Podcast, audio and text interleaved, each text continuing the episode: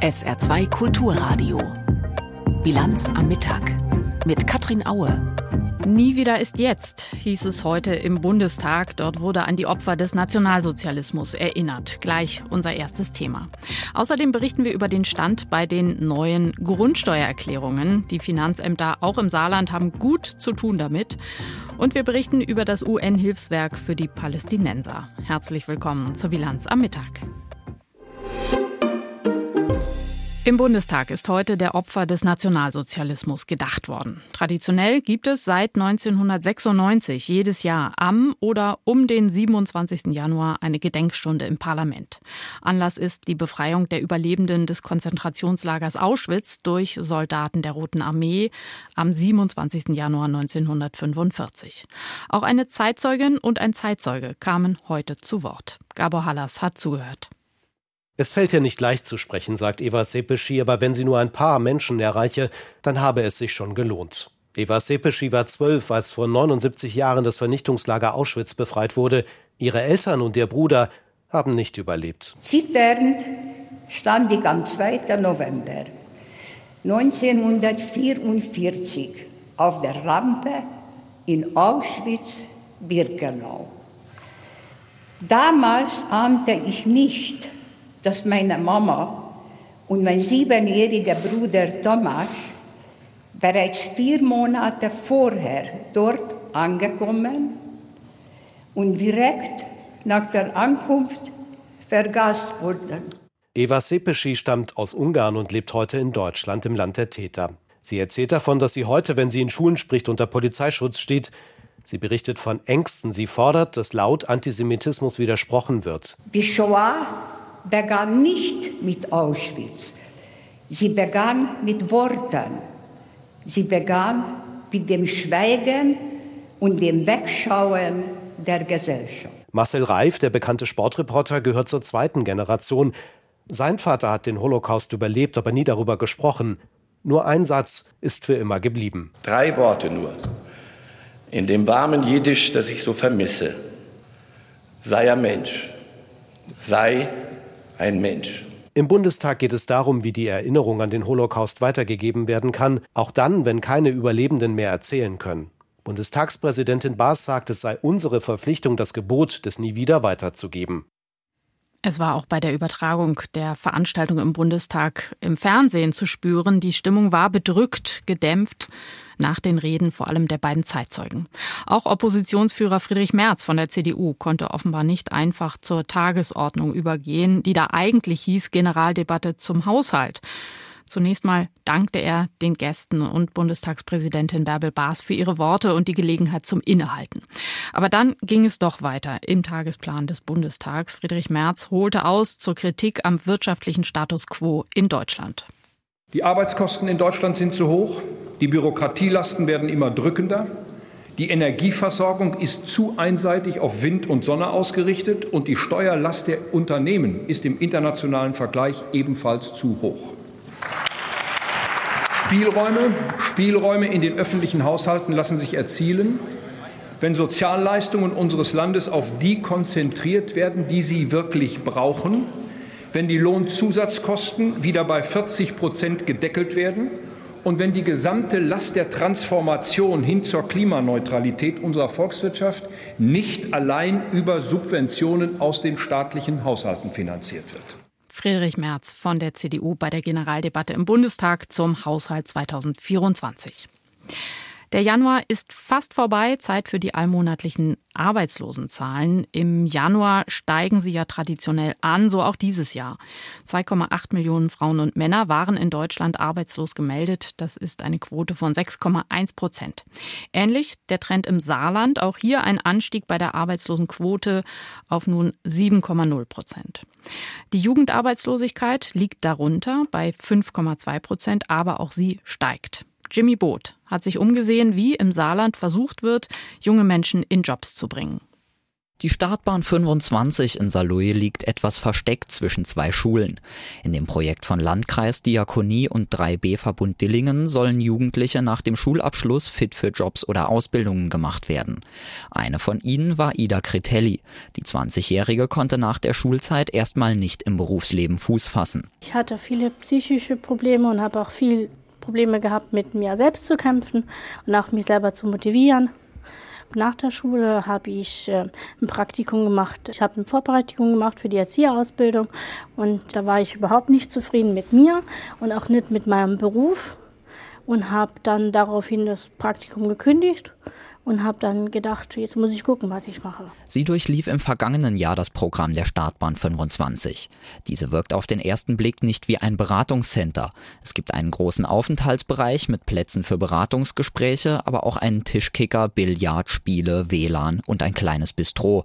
Die Teilnehmer können sich auch unabhängig von festen Terminen dort aufhalten.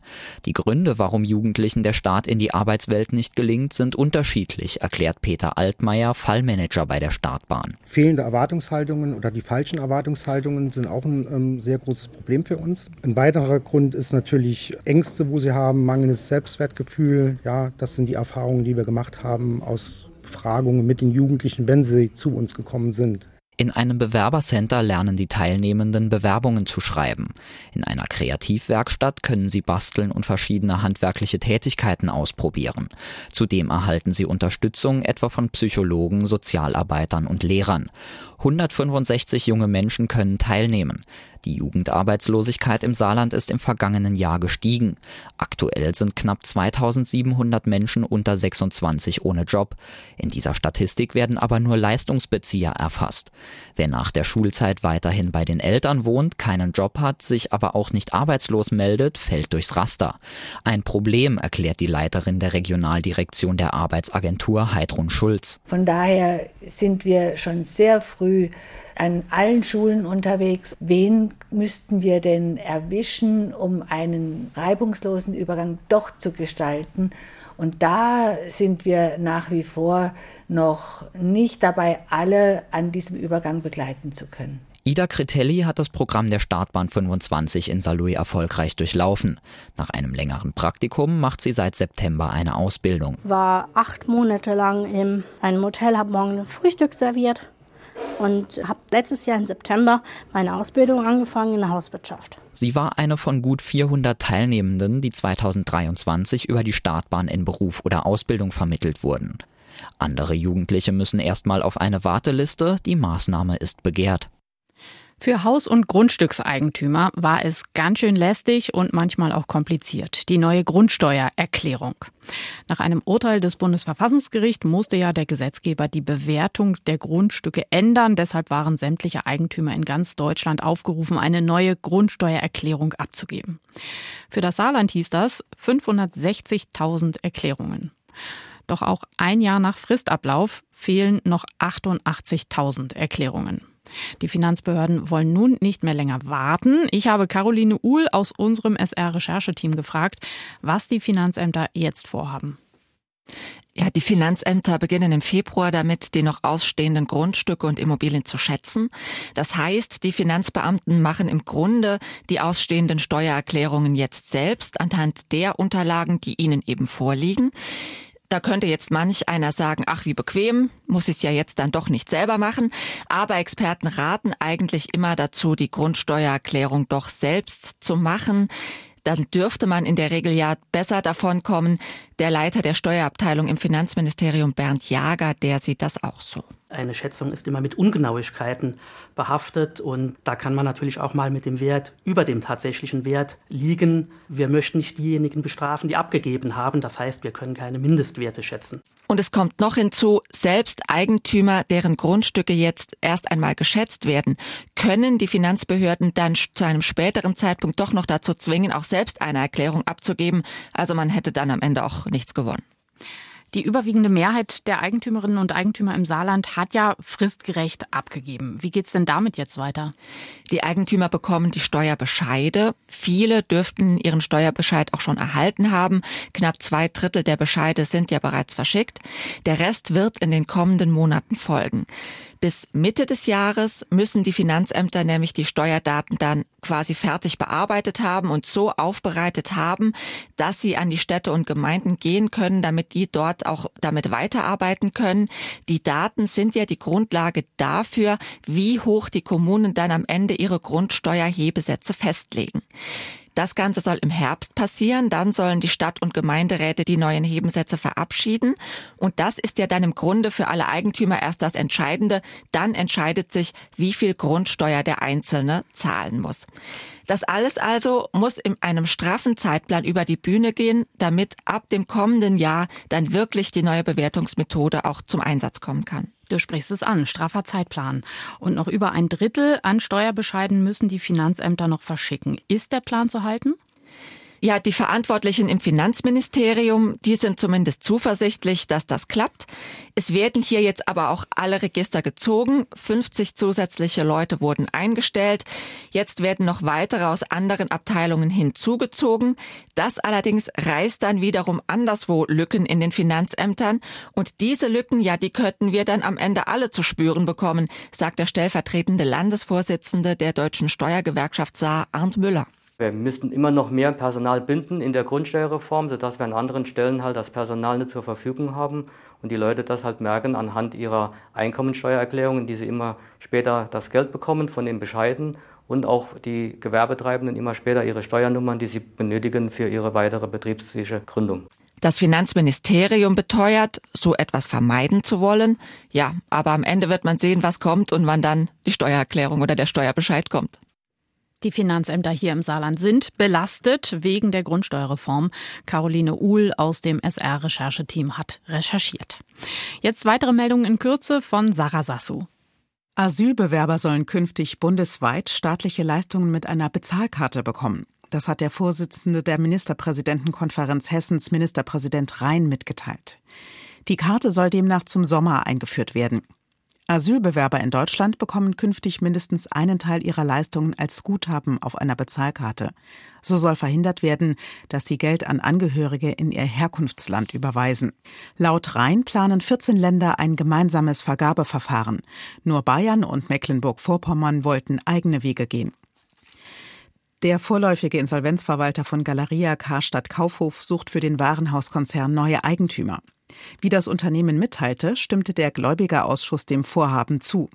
Mehrere Investmentbanken würden die Suche begleiten, hieß es. Ziel sei, eine nachhaltige Lösung zu finden. Mögliche Geldgeber sollten Interesse daran haben, die Geschäftstätigkeit von Galeria Karstadt Kaufhof fortzuführen. Sie sollten bis zum 11. Februar ein Konzept vorlegen. Am Morgen haben Landwirte in der Grenzregion zu Luxemburg mit ihren Traktoren gegen die geplante Abschaffung der Steuervorteile für Agrardiesel demonstriert. An Kreisverkehren in Nennig und Perl kam es zu Verkehrsbehinderungen. Nach Angaben der Polizei brachen die meisten der rund 30 Traktoren in Richtung Schengen zu einer Versammlung auf. Auch auf rheinland-pfälzischer Seite gab es am Morgen Protestaktionen an der Grenze. Zeitweise wurden mehrere Übergänge blockiert. Es gibt weiter Wirbel um die Wahl zum Landesbeauftragten für Menschen mit Behinderung. Im Sozialausschuss des Landtags wollen sich am Nachmittag vier Kandidaten vorstellen. Nach SR-Informationen wird auch der Landesbeirat für die Belange von Menschen mit Behinderung gehört. Das Landtagspräsidium will offenbar bis zum 1. März einen neuen Beauftragten einsetzen. Amtsinhaber Daniel Bieber ist eigentlich bis 2025 vom Landtag gewählt. Die Diskussion über das UN-Hilfswerk für palästinensische Flüchtlinge UNRWA geht weiter. Immer klarer wird, wie tief einzelne Mitarbeiter des Hilfswerks in den Terroranschlag der Hamas auf Israel verstrickt waren. Auch sollen einige der verschleppten israelischen Geiseln zeitweise bei UNRWA-Mitarbeitenden gefangen gehalten worden sein. Wegen der Vorwürfe haben mehrere Staaten ihre Zahlungen an die UNRWA vorübergehend eingestellt, darunter Deutschland. Aber das hat natürlich Folgen für die Versorgung der Bevölkerung, vor allem im Gazastreifen. Darum ging es gestern Abend am Hauptsitz der Vereinten Nationen in New York. Antje Passenheim berichtet. Zweieinhalb Stunden saßen sie zusammen, dann verschwand ein grau und angeschlagen wirkender UN-Generalsekretär kommentarlos über den Flur vorbei an den wartenden Journalisten. Antonio Guterres hatte am Abend 35 Vertreter von einzelnen Mitgliedstaaten und der EU empfangen, um für ihre weitere Unterstützung des Palästinenserhilfswerks zu werben.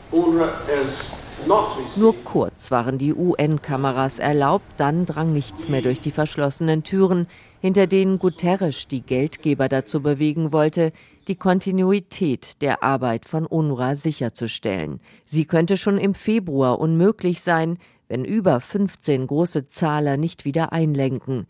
Infolge der schweren Vorwürfe wegen der Hamas-Verbindung von UNRWA hatten sie ihre Finanzhilfe für das Palästinenserhilfswerk auf Eis gelegt, darunter Deutschland, Großbritannien und die USA. Washingtons UN-Botschafterin hatte vorher erklärt, sie werde der Aufklärung nicht vorgreifen doch Linda Thomas Greenfield machte auch klar, wir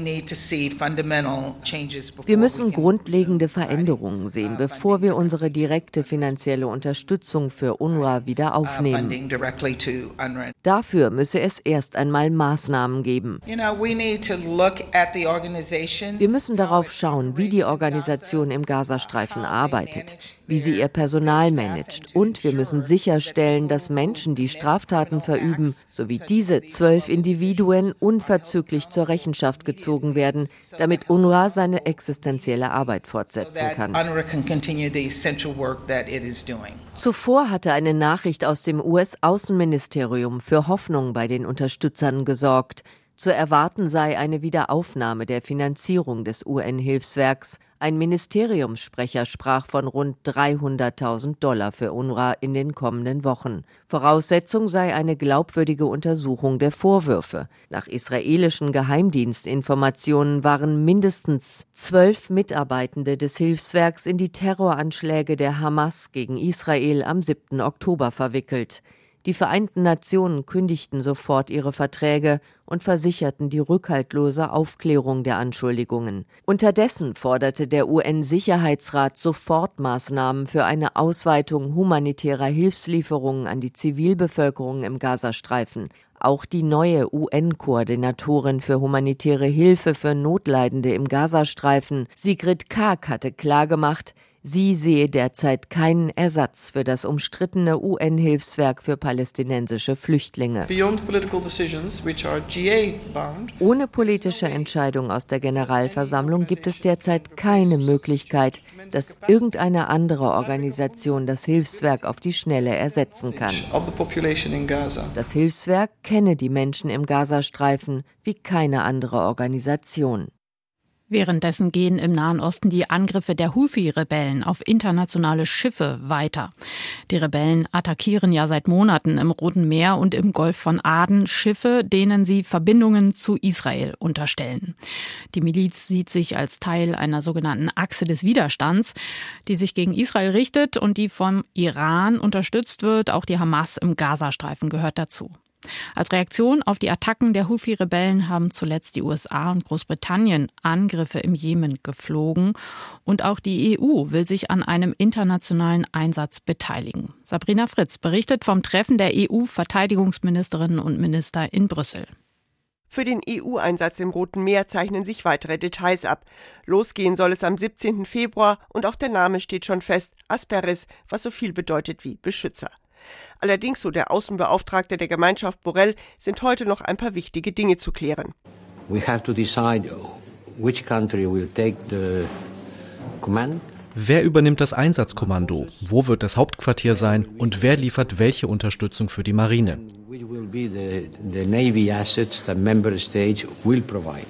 Für die Führung ist Frankreich im Gespräch. Deutschland will die Fregatte Hessen zum Schutz der Handelsschiffe ins Rote Meer schicken. Dort werden große Tanker, die Öl oder Ersatzteile von Asien nach Europa bringen, seit Wochen von Husi-Rebellen attackiert. Borrell erinnert noch einmal daran, wie wichtig es sei, diesen Seeweg offen und sicher zu halten. Many European firms ask us to do that. Viele europäische Firmen haben uns gebeten, das zu tun, denn sie leiden unter hohen Kosten. Diese haben Auswirkungen auf die Preise und die Inflation. Der deutsche Verteidigungsminister Pistorius nimmt nicht an dem Treffen teil. Er lässt sich von seiner Staatssekretärin vertreten. Pistorius muss in Berlin um seinen Haushalt kämpfen. Dort fehlen in den nächsten Jahren Milliarden für die Verteidigung. Geld spielt auch beim zweiten großen Thema dieses Treffens der Verteidigungsminister eine Rolle, der Unterstützung für die Ukraine. Das Thema ist heikel. Bundeskanzler Scholz hatte für diese Woche eine Übersicht gefordert, welches EU-Land wie viel für die Ukraine gibt. Deutschland ist dabei in Europa an der Spitze, was auch viele Länder wie zum Beispiel die Niederlande anerkennen.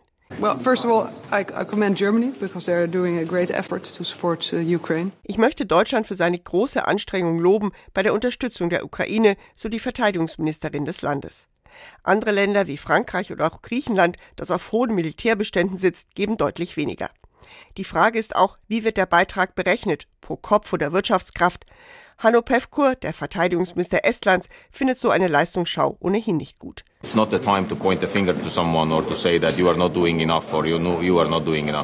ist nicht die Zeit, mit dem Finger auf andere zu zeigen und zu sagen, du tust nicht genug oder du gibst zu wenig. Es ist unsere gemeinsame Verantwortung und wir müssen es alle tun. It is our collective responsibility and we all have to do that. Und so wird die finanzielle Transparenz, wie sie Deutschland fordert, eine diplomatische Herausforderung. Das Thema wird auch morgen noch eine Rolle spielen, wenn sich die Staats- und Regierungschefs zu einem Sondergipfel hier in Brüssel treffen. Sie wollen Ungarn überzeugen, die Ukraine in den nächsten Jahren mit 50 Milliarden Euro zu unterstützen. Dabei geht es aber nicht um die Militärhilfe. Dieses Geld braucht das Land alleine, um seinen Alltag zu bewältigen.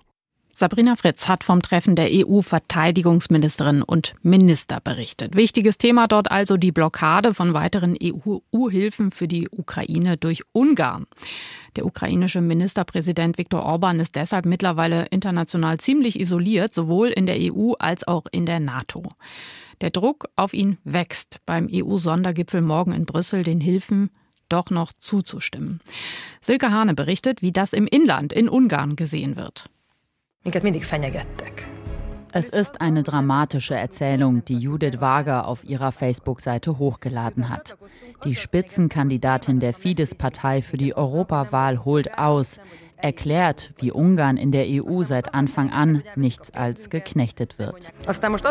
Jetzt droht Brüssel uns damit, unsere Gelder zu streichen, uns das Stimmrecht zu entziehen oder uns von allem auszuschließen, zum Beispiel den Chancen des gemeinsamen Markts wenn wir uns nicht an das halten, was Sie für fair und gut halten.